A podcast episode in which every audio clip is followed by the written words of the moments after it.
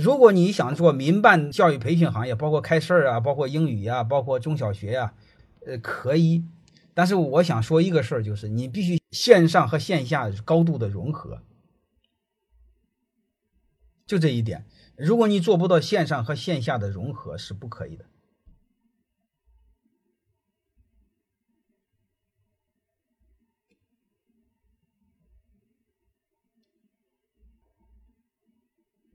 因为我们不管是做餐厅、做中小学教育，什么做体育培训、做个画画的、做个月子保姆，是吧？月子会所，我都建议你们线上线下融合协同。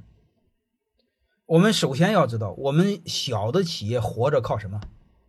小的企业活着不是靠你懂这个里边的技术。你比如说，我懂这个怎么做饭，我懂小孩的教育，这都不可以。我想说的，你必须先懂营销。我们草根企业所有的第一桶金，所有的活着的理由，就是你先会营销。先会营销，就是你先做好线上和线下的协同。我就先说这一点。